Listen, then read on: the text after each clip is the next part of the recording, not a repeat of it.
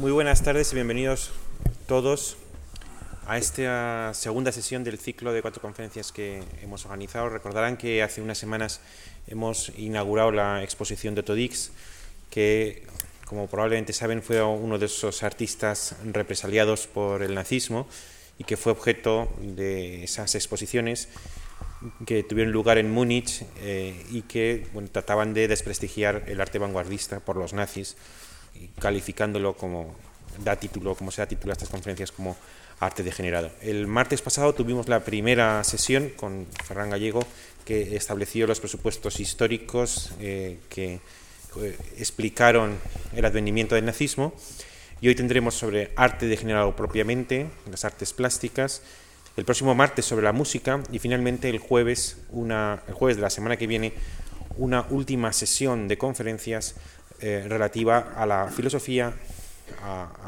y a la cultura en general. Por último, el ciclo no de conferencias, sino general que hemos preparado terminará el día 10 con una exhibición en esta misma sala de la película de Rothman, Sinfonía, Berlín, Sinfonía de una ciudad, una película de cine mudo ambientado en los en, el Berlín del año 27 y que eh, será acompañado por improvisaciones del piano. Esto es el próximo viernes 10 por la tarde.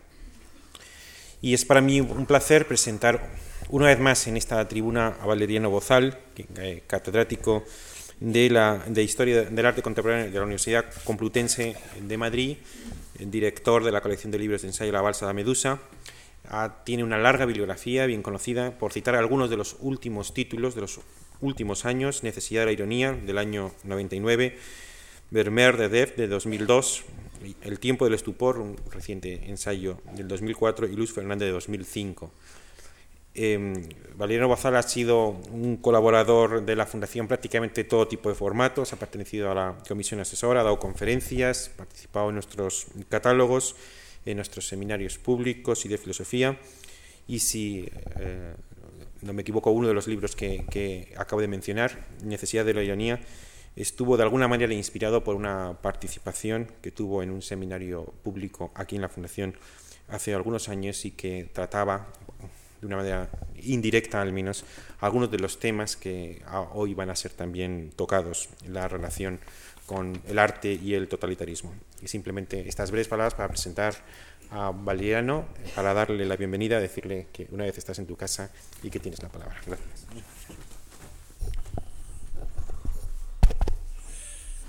Buenas tardes, eh, muchas gracias. No sé yo si se oye bien. ¿Sí se oye bien? En primer lugar, quiero agradecer a la Fundación y a su directora, Javier Gomá, la amabilidad de haberme invitado a participar en este ciclo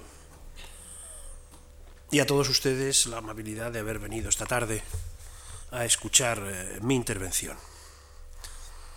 Debo confesar que eh, siempre me ha fascinado profundamente la imagen, no sé si podemos verla ya, ah, perdón, la imagen que eh, aparecía en la portada de el catálogo, guía, folleto, guía de mano, como ustedes quieran llamarlo, luego hablaré más de él, de la exposición de arte degenerado que eh, eh, tienen ustedes en la pantalla. Eh, la imagen es todo un manifiesto y es un manifiesto de brutalidad en cierta manera, no solamente en la escultura que sirve para presentar la exposición, sino también incluso en el modo de tratar el término Kunst que aparece en la parte inferior. Se vendría a decir algo así como estamos ante la degeneración, estamos ante la monstruosidad. Y esa eh, monstruosidad eh, produce miedo, produce terror, nos asusta. Hay una eh, cierta consideración del una cierta presunción, más que una cierta consideración, de que el público debería de tener miedo ante este tipo de, de imágenes. Y antes de empezar a hablar, quisiera pasar algunas de las, no todas, porque eso sería excesivo, pero eh, pasar algunas de las imágenes que hay en el interior de esa guía, en el interior de ese catálogo. No con la pretensión de que ustedes se fijen excesivamente en ellas, en cada una de ellas, sino con la pretensión de que con esas imágenes podamos eh, perfilar un poco el marco en el cual eh, cualquier reflexión sobre lo que se hizo en aquel momento, cualquier reflexión que se haga ahora sobre aquellas exposiciones, debe plantearse. En líneas generales, la, guía, como se decía en aquella época, reúne una serie de imágenes con eh, textos y con una breve información sobre los artistas que allí aparecen. Estaba eh, hecha en blanco y negro, como ustedes ven, y destaca en algunas ocasiones la eventual relación que puede existir entre el, el mundo primitivo, los judíos, aquí tenemos tres, eh, tres eh, obras del judío Meiner, del judío Freundlich y de Heidmann, otro judío. O destaca la relación que puede existir entre una obra de Klee y una obra anónima que se supone está realizada por un enfermo mental. A propósito de eso, querría eh, señalarles o recordarles que en otra institución también eh, preocupada por el arte contemporáneo hay una exposición eh, que es un poco como el, eh, la alternativa quizá a este arte de general, una exposición en la cual se relaciona el arte mm, de los enfermos mentales, el arte fantástico, el arte que tiene algunos eh, problemas de expresión con el arte de vanguardia contemporáneo. Y creo que además que es una exposición también excelente, como sucede en el caso de la exposición de Otto Dix. Y llegamos a las imágenes, a las fotos. Porque si me ha fascinado el, el catálogo, debo confesar que casi me fascinan todavía más las fotos que eh, reflejan la presentación, la, la, presencia, perdón, de una verdadera multitud en este tipo de manifestaciones. En este caso es la imagen, es la fotografía del público que acude a la exposición anti-bolchevique ¿eh? contra el arte llamado bolchevique, que se inauguró a la vez que la exposición de arte degenerado. En este caso, la exposición sobre el, mundo judío, que también eh, forma parte del programa nacionalsocialista de exposiciones. Como pueden ustedes ver, la cola es enorme para poder ver este tipo de eh, exposiciones. Y aquí tienen la eh, fotografía de las colas con niños, hombres, mujeres. Eh, no son, como ustedes ven, no son personas de extracción humilde. Por su indumentaria podemos ver que se trata de gente de clase media, en líneas generales, sombreros, abrigos, seguramente muchos serán profesionales, comerciantes, industriales, dependientes, es decir, todo ese tipo de personas que tienen acceso y gusto por la actividad cultural.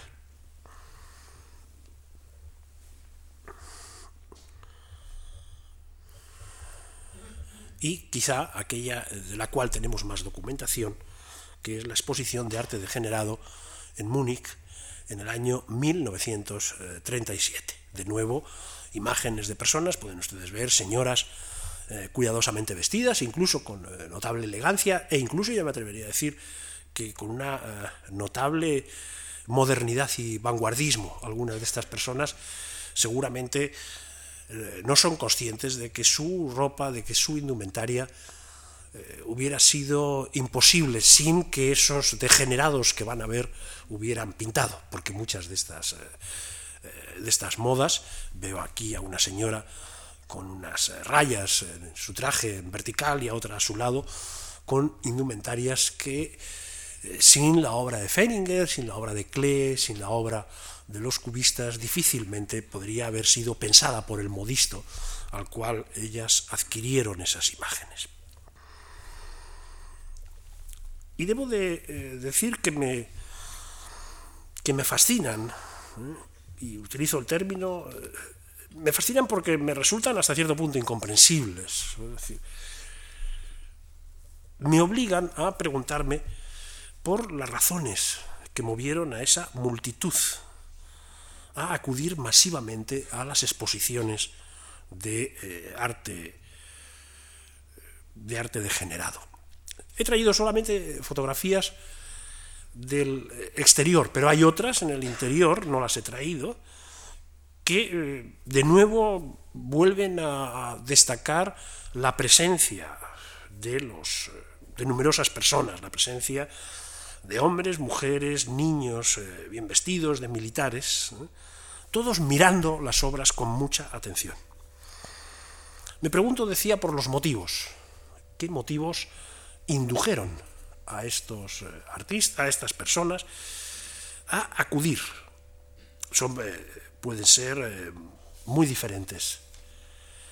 Supongo que a algunos les movería la curiosidad, pura y simplemente la curiosidad. Y es muy posible que otros acudieran a ver estas exposiciones por sus convicciones políticas. Es muy posible que muchos quisieran ver con sus propios ojos, de primera mano, la eh, barbarie judía, la barbarie comunista, la barbarie, como se decía en aquel momento, bolchevique. Ahora bien, supongo que al margen de esas diversidad, al margen de esas diferencias, hay un rasgo común a todos. Ninguno de esos espectadores, ninguno de esos visitantes, se identificaría, salvo alguna excepción, se identificaría con aquellas imágenes que veían.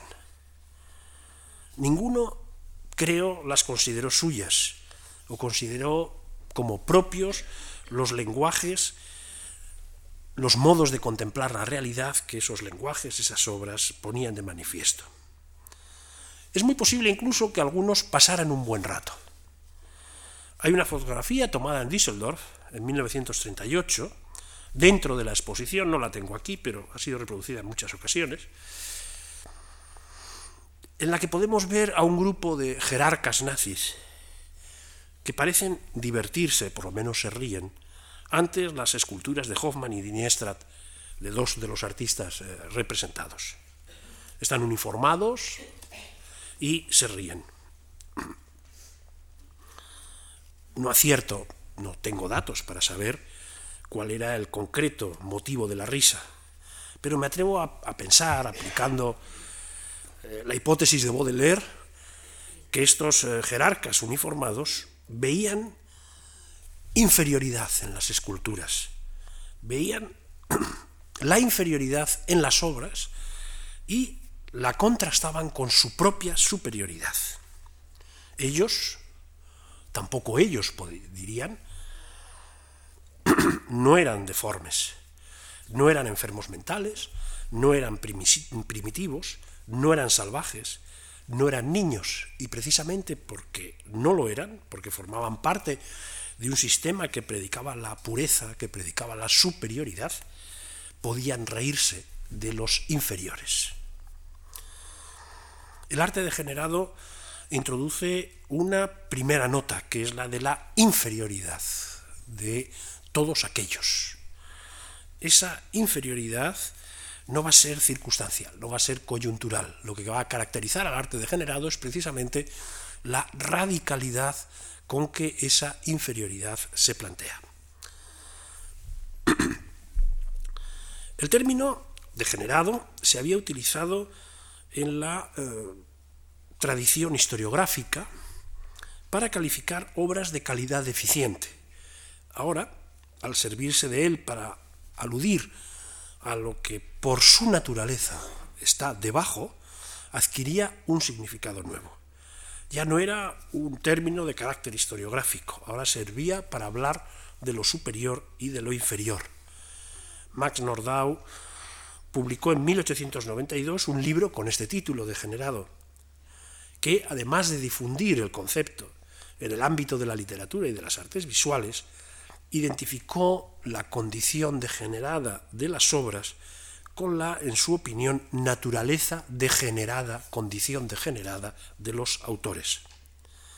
Conviene eh, recordar que para Nordau los artistas modernos que respondían a tales calificaciones, y eso hoy día nos puede parecer sorprendentes, eran los impresionistas y todos aquellos que podemos situar en los orígenes del expresionismo. La exposición de arte degenerado coincidió con la inauguración de otra bien distinta, la, gran exposición de arte alemán presentada en la Casa de Arte Alemán, del arte alemán, perdón, con el propósito de marcar las pautas que había de seguir el arte en Alemania. Esta escultura de Arno Brecker, una pieza en bronce de 1937 con un título expresivo Voluntad, es el modelo de lo que se pensaba debía de ser el arte en Alemania. Esta era, este era el arte que eh, se pensaba propio para la Casa del Arte Alemán. Otra escultura, hoy día en paradero desconocido, de Richard Seibe, una figura no identificada, la figura del guerrero, es también otra eh, expresión, otra manifestación de ese modelo del arte alemán, de esa belleza que el arte alemán eh, ponía de manifiesto o pretendía. Pero a la vez que se, se inauguraba esta gran exposición de arte alemán, se inauguraban también las dos a las cuales he hecho referencia en las fotografías anteriores, la gran exposición antibolchevique y la titulada El judío eterno. Y como hemos visto en las imágenes, en las fotografías, el número de visitantes fue en todos los casos muy elevado. Estas exposiciones tenían un carácter itinerante, y permitían el acceso de la población a obras y estilos degenerados. Se calcula que al menos dos millones de personas visitaron la exposición de arte degenerado en su itinerancia. No es aventurado, por tanto, afirmar que desde el punto de vista de la propaganda ideológica, estas exposiciones constituyeron todo un éxito.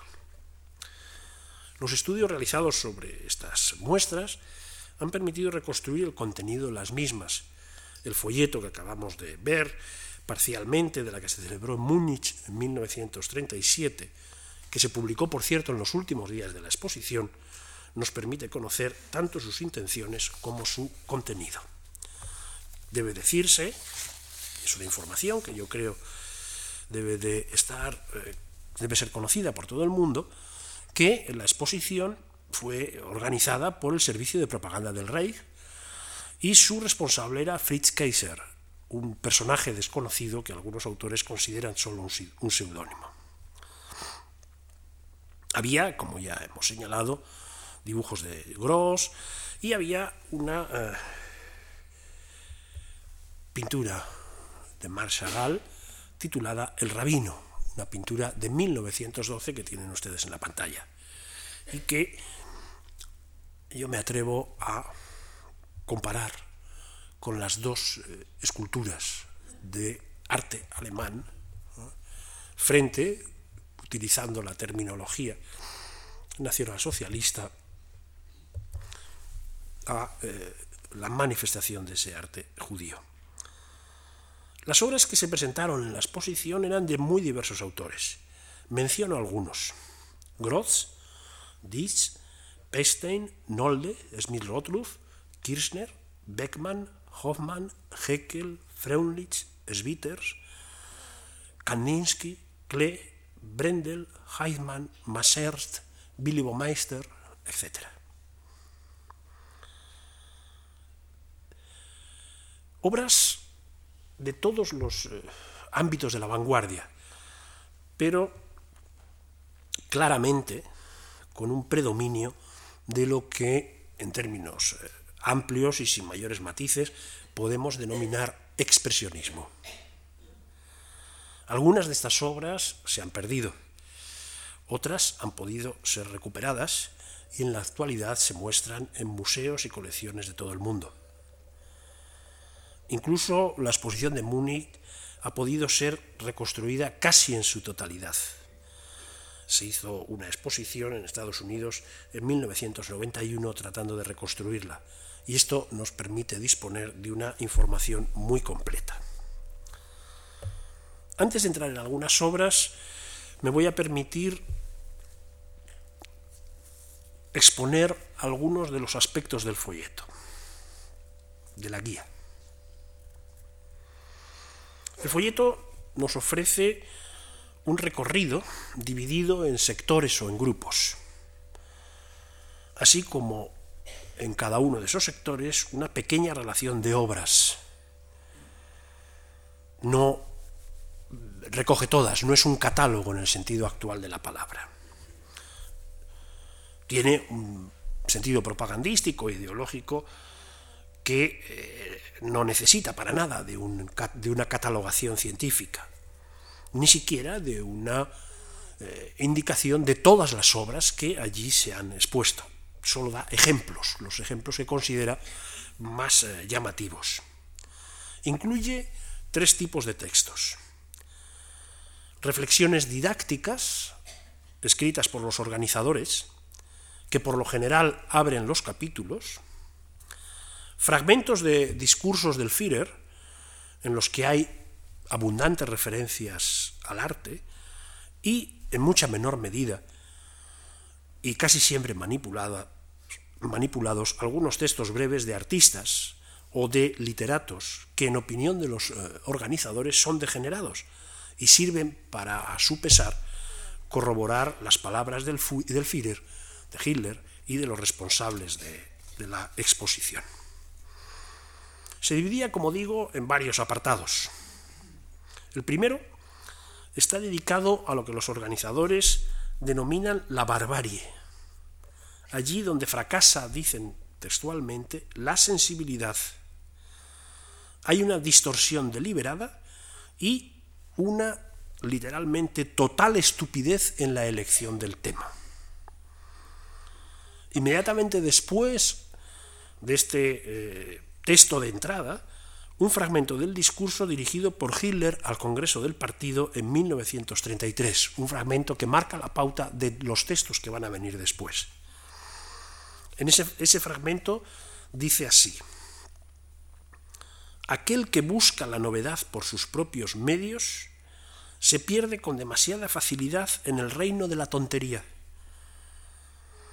de hecho, la mayor estupidez realizada en piedra u otros materiales tiene mayores oportunidades de convertirse ahora en algo nuevo, pues las épocas anteriores, continúa, no permitieron a cualquier idiota insultar a sus contemporáneos con los abortos de una mente enferma. Fin de la cita. Tontería, estupidez, idiotez, aborto, insulto, mente enferma. Esos son los calificativos. Y generalmente estos calificativos se repiten en todos y cada uno de los apartados. Incompetencia, charlatanería, cretinismo, mutilación. Todo ello siempre en relación con la raza o la ideología de los artistas. El segundo grupo estaba dedicado, o la segunda sección, estaba dedicada al tema religioso en el tercero y en el cuarto dominaba el aspecto político, sobre la base de una idea según la cual la anarquía artística incita a la anarquía política. Simultáneamente se señalaba que en este marco era posible contemplar a los soldados alemanes como auténticos bobos, textualmente cito, borrachos, personas viles, etc. El quinto apartado, la quinta sección, se ocupaba de la representación de las que en la guía son consideradas rameras y alcahuetas, razón por la cual, afirmaba el folleto, los artistas degenerados concebían el mundo entero como un burdel. Enlazaba con el sexto, el sexto apartado, que abordaba la cuestión desde el punto de vista racial, considerando que las obras de los expresionistas tenían más que ver con el arte negro o bárbaro que con la belleza preconizada por el régimen. La prostituta, decía el folleto, se convertía en el ideal moral de artistas como Smith Rothluff o Kirchner. De nuevo, las palabras del Führer marcan la pauta de la interpretación canónica. Dice el Führer, ¿qué es lo que creáis? Mutilados deformes y cretinos, mujeres que sólo pueden provocar repulsión, hombres más parecidos a las bestias que a un ser humano, niños deformes que si vivieran serían una blasfemia de Dios. Todo eso es lo que estos aficionados, todo eso es lo que estos aficionados crueles, continúa Hitler, ofrecen como arte de nuestro tiempo. El fragmento de Hitler parte de un discurso con motivo de la inauguración de la Casa del Arte Alemán, marca distancias respecto a otro fragmento de Rosa Luxemburgo, que se eh, recoge parcialmente, en el que la líder eh, comunista, que había sido asesinada en Berlín durante la revolución espartaquista o los levantamientos espartaquistas, hacía referencia a la literatura rusa y a la interpretación que esta literatura tiene de la prostituta, a Dostoyevsky, a Tolstoy, etc. Continúo. Las tres últimas opciones enlazan una con otra en la denuncia del idiota, el cretino y el mutilado como ideal intelectual. El judío, y añade, se muestra solo, cito, una pequeña selección de los numerosos ejemplos de basura judía que el conjunto de la exposición trata de mostrar. El judío es el protagonista del apartado 8, que abre paso a lo que el folleto denomina demencia absoluta, un conjunto de pinturas ante el cual, afirma la guía, y cito textualmente, los visitantes de la exposición suelen mirarse unos a otros y sonreír. Bien es cierto, continúa la guía, que esa hilaridad desaparecerá tan pronto como los visitantes tomen conciencia de que toda esa basura no proviene de estudios abandonados, sino de colecciones de arte y museos de las grandes ciudades.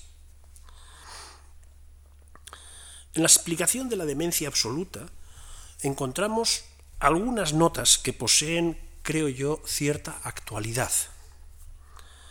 Dice el folleto.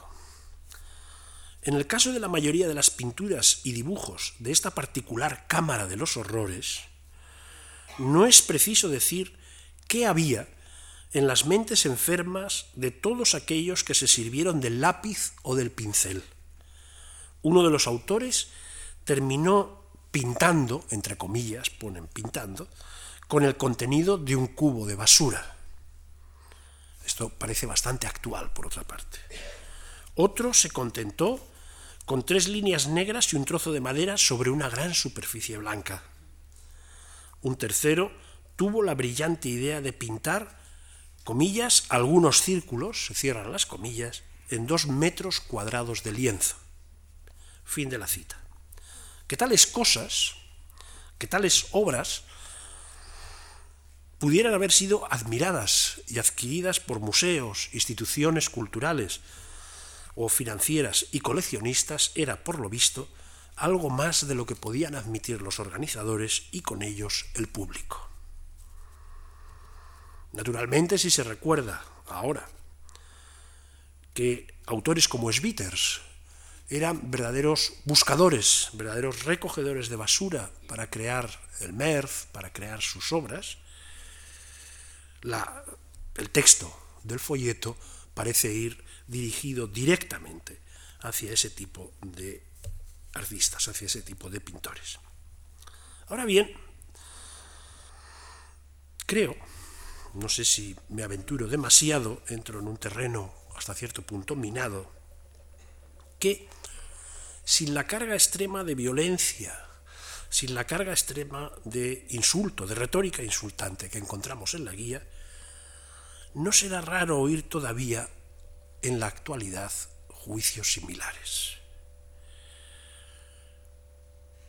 Si no lo comprendo mal, el proceder de los líderes del nacionalsocialismo, y creo que ese proceder es la fuente misma de la demagogia cultural, y la demagogia cultural me temo mucho que sin esa carga de extrema violencia y de retórica insultante, al menos por lo general, también está presente en la actualidad, si no lo comprendo mal, el proceder de los líderes del nacionalsocialismo consistía, al menos en este tipo de asuntos, en enlazar directamente con los tópicos en vigor entre amplias, masas de población, ideologizar y politizar el origen y la condición de esos tópicos y acentuar la distancia que semejante proceder permitía. La distancia entre los visitantes y el arte exhibido, que cabe suponer era grande, aumentaba de forma considerable al concebir todas estas obras como manifestaciones deformes y degeneradas, como manifestaciones de judíos, de bolcheviques y de enfermos, de enfermos mentales. Al propinar tales calificativos, la que era una distancia cultural o de gusto, se transformaba en algo mucho más grave. Las obras y sus autores pertenecían a un mundo distinto, demonizado política, biológica, ideológica y patológicamente. La demonización del que se considera enemigo ha sido una práctica habitual en la historia europea y ahora alcanzaba su mayor radicalidad. El otro, el otro que se manifestaba en esas obras, era radicalmente distinto del nosotros que visitaba la exposición. La exposición hacía del otro alguien que podía ser eliminado. Alguien dirá, es excesivo. No es una presunción sin fundamento. El Führer lo había dicho con meridiana claridad en la mencionada inauguración de la Casa del Arte Alemán. Y el, el folleto, la guía, lo reproducía, reproducía las palabras del Führer en este punto. Y decía Hitler, si la causa de la defectuosa visualidad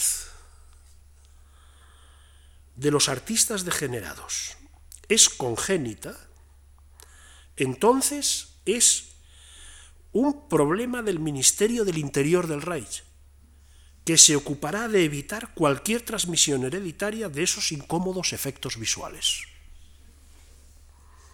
Ahora bien, si por el contrario buscan engañar al pueblo con sus disparates, entonces su comportamiento se incluye dentro del marco de la ley criminal.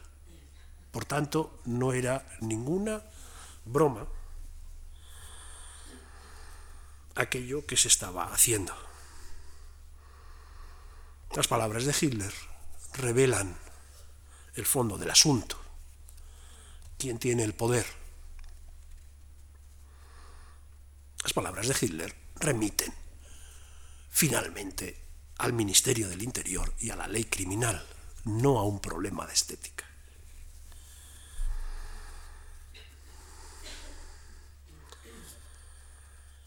Al margen de los puestos en la guía, de las secciones que en ellas se explican y de los juicios que encontramos en sus páginas, es posible abordar la exposición desde otros puntos de vista que no ignorando los anteriores abren quizá ciertas expectativas e interpretaciones diferentes. Naturalmente, como ya he dicho, el aspecto racial era sustancial el aspecto racial aparecía en obras como la que tenemos en la pantalla, vuelvo a repetir, El Rabino, una obra de Marc Chagall, o en algunas de las pinturas de Jankel Adler, pero no aparecía solo en pinturas que tematizaban sus motivos a personajes de la sociedad eh, judía. También el, eh, el, racismo aparecía en algunos de los numerosos retratos, por ejemplo, en el retrato de Otodís, que creo que es suficientemente conocido, una obra de 1923, o también de Otodís, lo tienen ustedes en la exposición, en la magnífica exposición de la planta superior, el retrato de Radziwill de 1928. El retrato también muy conocido de Max Hermann Neisse de 1925, de Groth. Pero también incluso el autorretrato como soldado, un autorretrato realizado por Kirchner en 1915, que se conserva en Estados Unidos. Creo uno de, los, de las obras más llamativas e interesantes entre los numerosos retratos de artistas que encontramos en la exposición. Y que tiene, además, y es normal que concitara la ira del nacionalsocialismo, porque reúne tres aspectos. La autoconciencia del artista, la visión del militar y la referencia a la sexualidad en la figura inmediatamente posterior. Hay muchos retratos y autorretratos de artistas en la exposición la condición degenerada no de la obra, sino la condición degenerada del artista, es uno de los tópicos que se repiten constantemente en la exposición y en, las explicaciones del folleto. ¿Por qué esa preocupación por el artista? ¿Por qué esa preocupación por el personaje distinto, el creador? Durante el periodo de entreguerras, el arte de vanguardia mostró un notable interés por la persona del artista, por su representación. Y ello hasta el punto de que cuando los artistas de vanguardia de este periodo representan a profesionales, a médicos, arquitectos, a ingenieros, abogados, etc., lo hacen dándole, procurando darle siempre un, algún tipo de, algún toque de diferencia. Algo así como un interés por eh, retratar la personalidad eh, eh, distinta a la personalidad de los retratados. ¿Cuáles son las razones de este interés? Un interés que no afecta exclusivamente a las artes visuales, que encontramos también en la representación, en las narraciones novelescas, en la poesía y en el teatro. Las causas que impulsaron semejante preocupación eh, son eh, diversas y no creo que se pueda hablar de una sola o de dos solas, creo que son varias y que es la confluencia de varias causas lo que determinó la preocupación por la personalidad del artista. Por una parte, hay un desarrollo intelectual y un interés cultural centrado en la figura del artista que en muchas ocasiones está impulsado por el auge del psicoanálisis.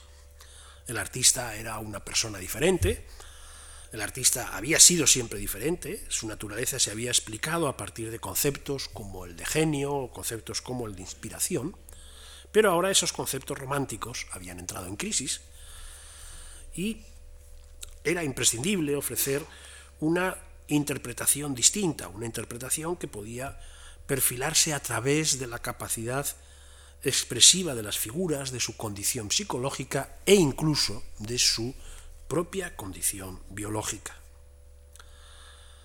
El desarrollo de un cientifismo positivista y el desarrollo en general de la psicología, además del psicoanálisis, contribuía a que esto eh, se produjera.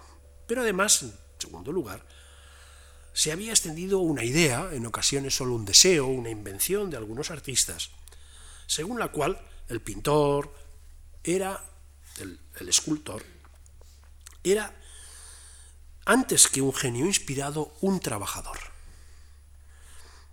Recordarán que Picasso y Braque, ya a comienzos de siglo, en los primeros años del cubismo, antes de la Gran Guerra, se habían calificado a sí mismos de pintores de paredes, pintores de brocha gorda. Y los constructivistas, después, ya en este periodo eh, entre las ambas guerras mundiales y en general todos los vanguardistas soviéticos, pero también muchos de los vanguardistas alemanes, con eh, Bauhaus a la cabeza y por tanto con Kandinsky y Klee a la cabeza, combinaban la, práctica artística tradicional con la realización de cuadros y esculturas, con el diseño gráfico, el diseño industrial y esas actividades les aproximaban más al trabajador que al artista tradicional. Era normal que este cambio en la actividad, en el oficio, en la gama de actividades, era normal que este cambio condujese a una preocupación por la figura del artista. Desde otro punto de vista, el artista, el pintor, el escultor, el cartelista, el artista era ya considerado, a diferencia de lo que había sucedido en la tradición historiográfica, como un intelectual y en tanto que tal parte de la conciencia de la colectividad. Ahora bien, los hechos acontecidos durante la Primera Guerra Mundial planteaban un problema general que afectaba a los intelectuales y también a los artistas en tanto que intelectuales de forma específica. ¿Cuál era su responsabilidad ante el fracaso de la sociedad europea, fracaso que eh, se concretaba en la primera, en la Gran Guerra, en la Primera Guerra Mundial, la violencia desatada en los campos de batalla, la crueldad, por un lado, la violencia, y el nacionalismo, por otro lado, un nacionalismo que la mayor parte de las veces había influido directamente sobre artistas e intelectuales, hasta el punto de que una gran mayoría de ellos apoyaron los acontecimientos bélicos, todo eso ponía de nuevo en cuestión la condición del artista, el papel que desempeñaba en la sociedad y su estrecha relación con la política. Hay un texto de Steiner que empieza diciendo algo así, ¿cómo es posible que sucediera? Se refiere a la Segunda Guerra, no a la Primera, pero la referencia puede trasladarse también a la Primera. ¿Cómo es posible que sucediera algo así en una sociedad con un nivel cultural como la sociedad alemana? Con tantas, y enumera, salas de conciertos, con una actividad musical, poética, pictórica. ¿Qué pasó con esos artistas que ya no eran simplemente trabajadores manuales, sino intelectuales?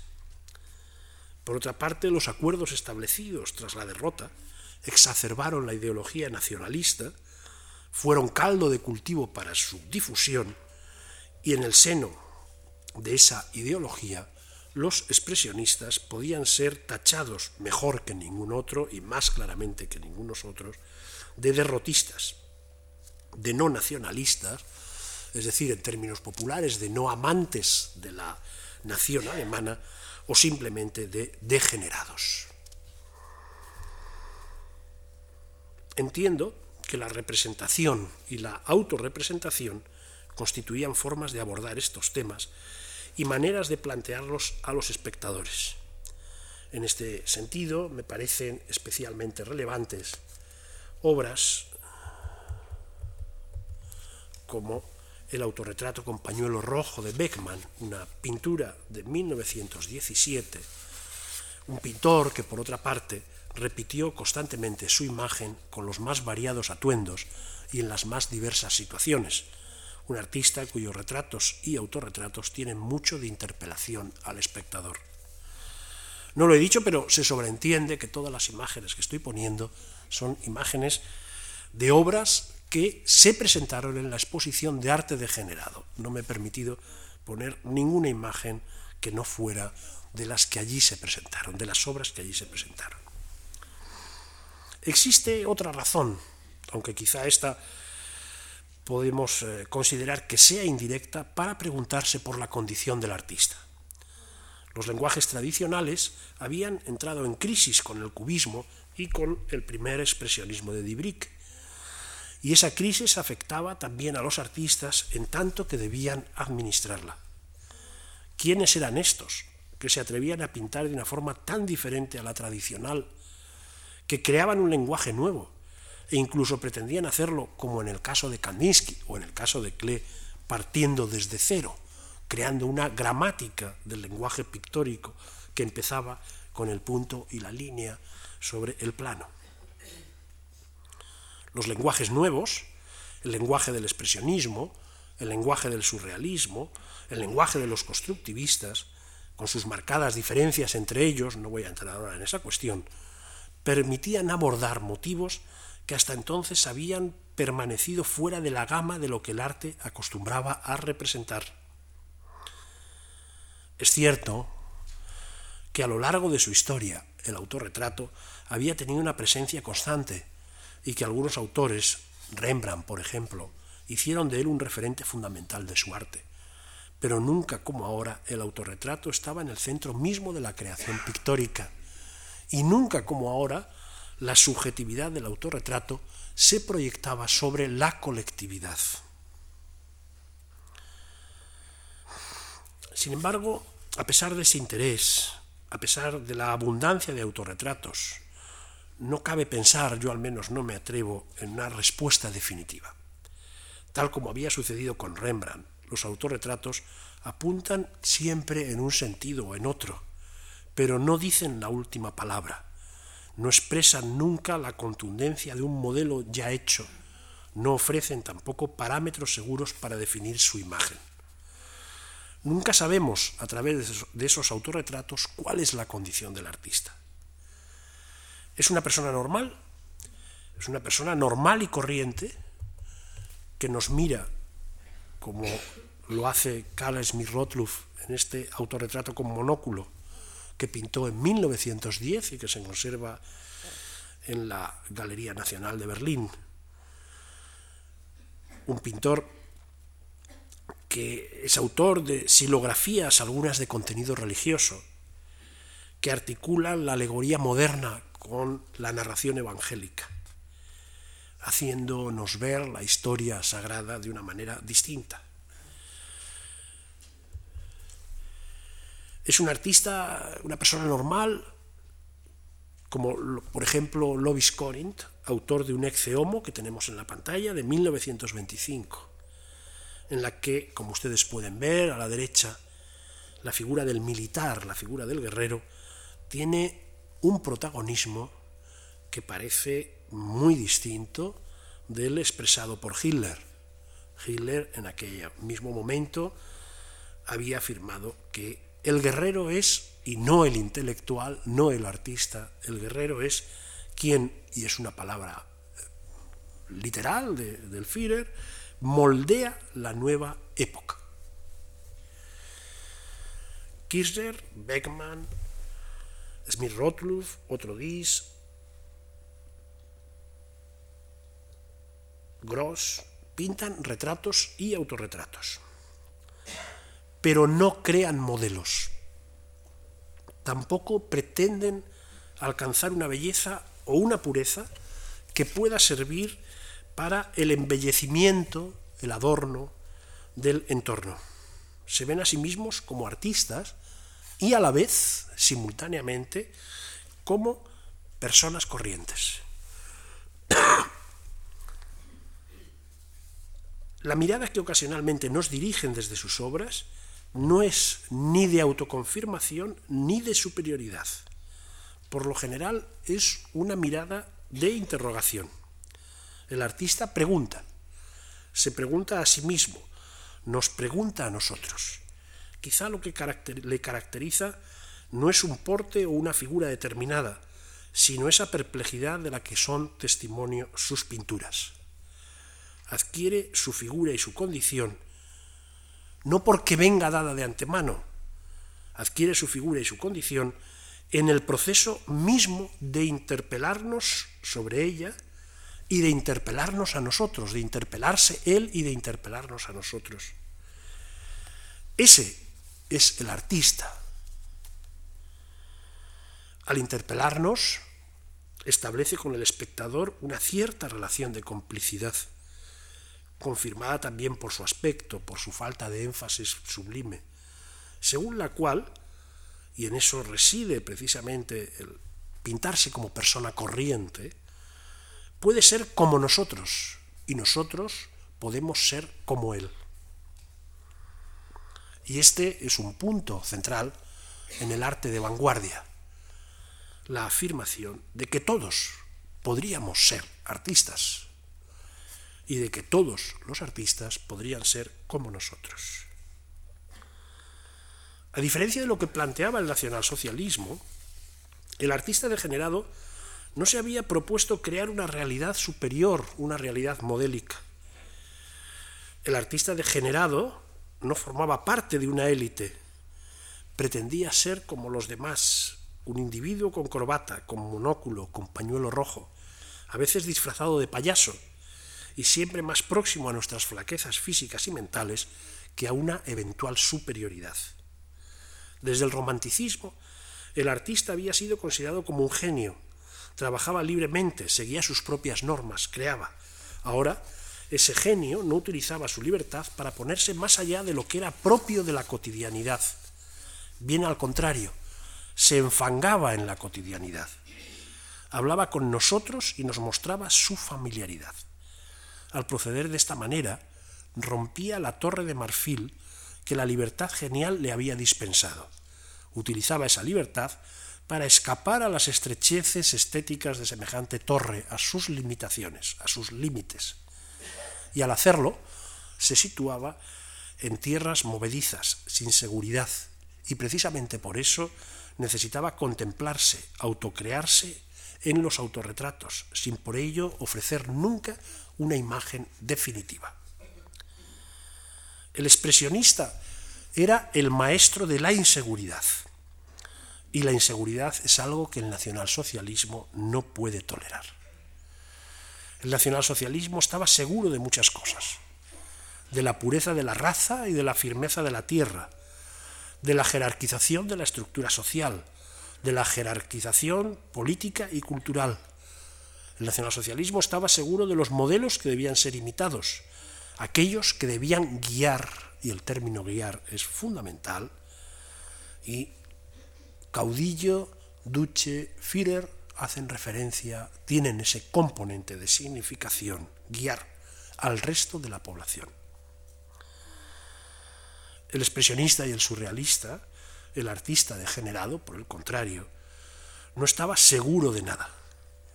Y por eso, por su falta de seguridad, incluso la falta de seguridad en sí mismo, era como un niño, como un enfermo mental, como un, como un salvaje. Era un estúpido, un idiota. Todas esas eran para el nacionalsocialista seguro formas de la subversión.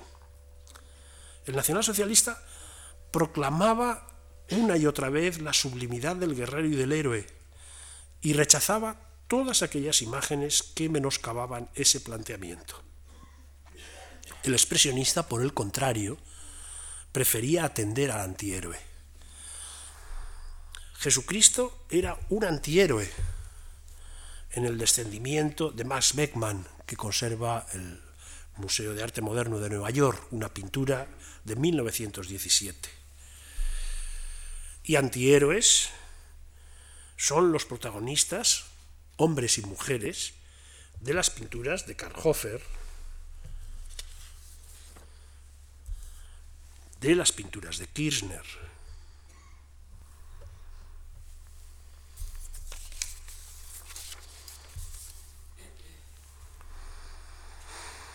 No es sublime,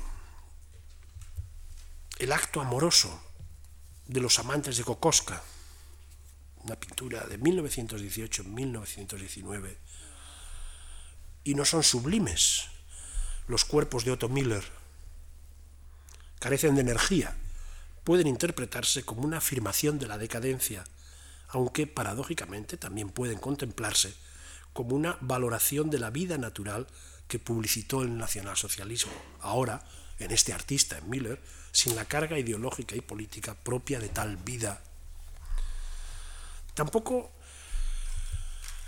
existe actividad heroica alguna en los interiores de Oscar Schlemmer, en los que el tiempo se ha detenido y las figuras se convierten en objetos colocados en un lugar sofocante.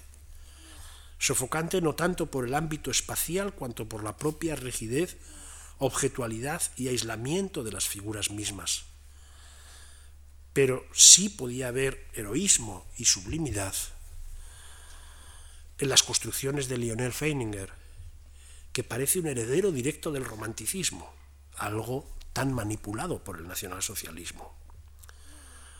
Bien es verdad que con terminología actual, con terminología al uso, cabe decir que Feininger deconstruía el romanticismo y lo deconstruía a partir del cubismo, una de las bestias negras del nacionalsocialismo, el origen de toda degeneración.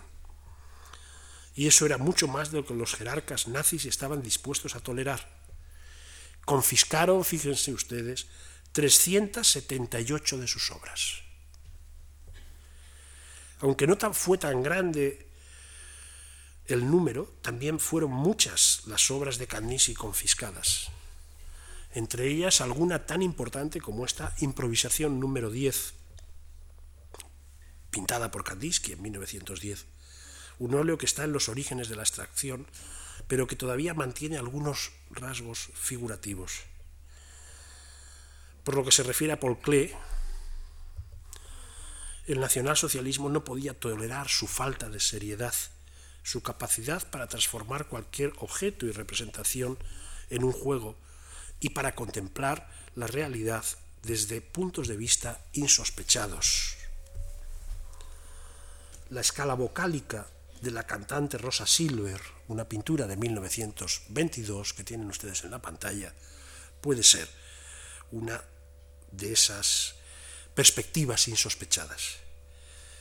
En las últimas páginas de la guía a la que he aludido tantas veces, una obra de Klee que vimos al principio se reproducía junto a una imagen anónima que podía haber sido realizada por un enfermo mental.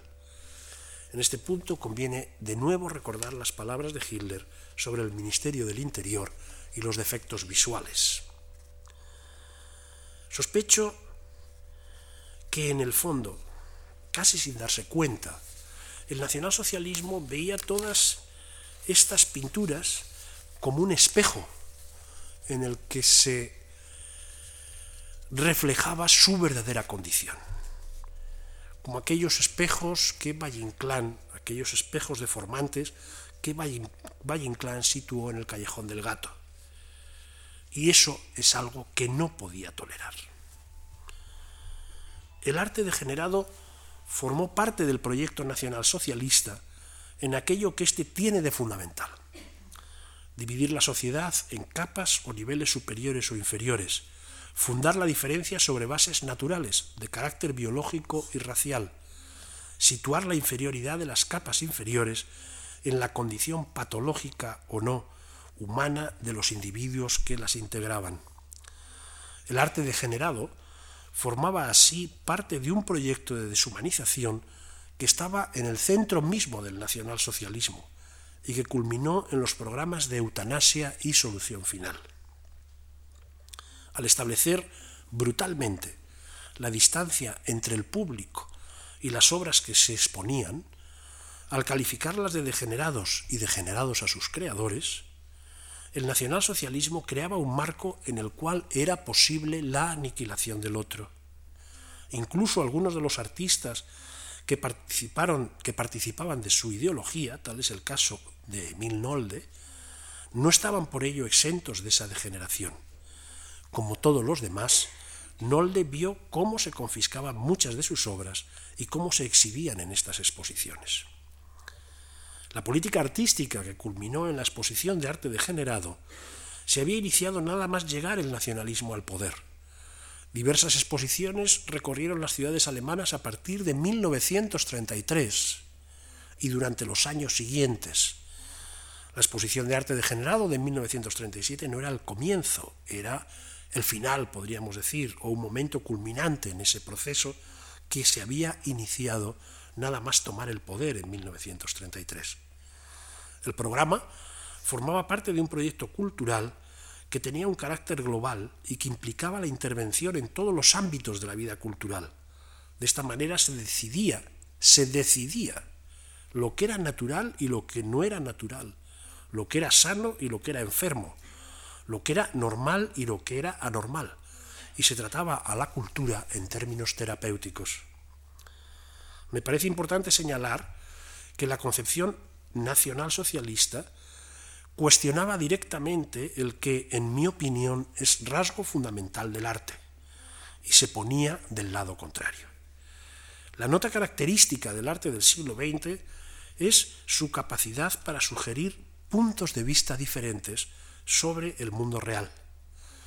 No existe un punto de vista único, sino a la vista de las obras, modos muy diversos de acercarnos a la realidad empírica, social e individual. El arte del siglo XX no nos dice que lo real es esto o aquello. Afirma, por el contrario, que puede ser esto o aquello, y que nosotros, espectadores, podemos mirarlo con una perspectiva o con otra. En el caso concreto en el que nos encontramos, el arte degenerado nos sugiere que el artista puede ser un hombre corriente, o por qué no, una persona deforme. Puede ser un héroe o un antihéroe. Bien es verdad que se decanta generalmente por el antihéroe y que los puntos de vista con los que nos acercamos a todos los demás protagonistas pueden cambiar una y otra vez, precisamente porque la realidad no está dada de una vez por todas. También nosotros podemos ser el burgués libidinoso y el militar brutal de las pinturas de Gross, el payaso o el trapecista de los cuadros de Beckman, la mujerzuela de que Dix supo pintar y que ustedes pueden ver arriba, quizá mejor que nadie.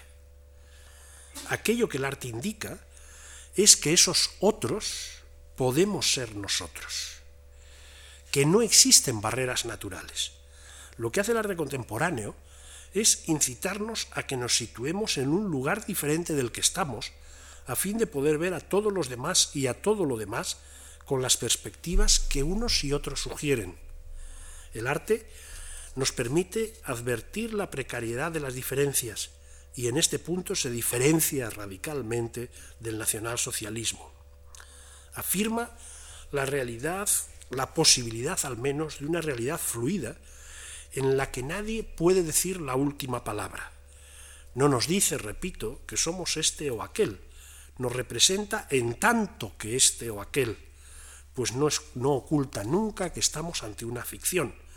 Nos invita a contemplarlos en la manera de este o a la manera de aquel, y podemos nosotros aceptar sin obligatoriedad ninguna semejante invitación.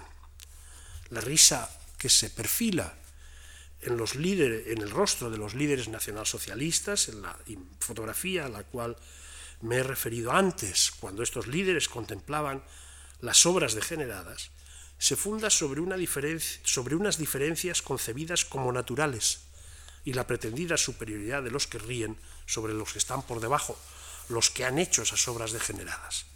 Ahora bien, en el momento en que se pone de relieve la precariedad de, la precariedad de tales diferencias, en ese mismo instante la risa se hiela lo que da paso a lo cómico moderno, un grotesco trágico. Los líderes uniformados que contemplaron aquellas obras se negaban a la posibilidad de ser como los protagonistas de las mismas y en ese sentido se negaban a ver en el otro a otro yo, marcando de esta manera una diferencia absoluta. Se negaron siempre a la ironía. Al proceder de este modo, rechazaban el papel que es propio del arte en tanto que tal, y no sólo de un estilo o de otro. El papel del arte en tanto que tal, su capacidad para ponernos en el lugar del otro. Nada más, muchas gracias.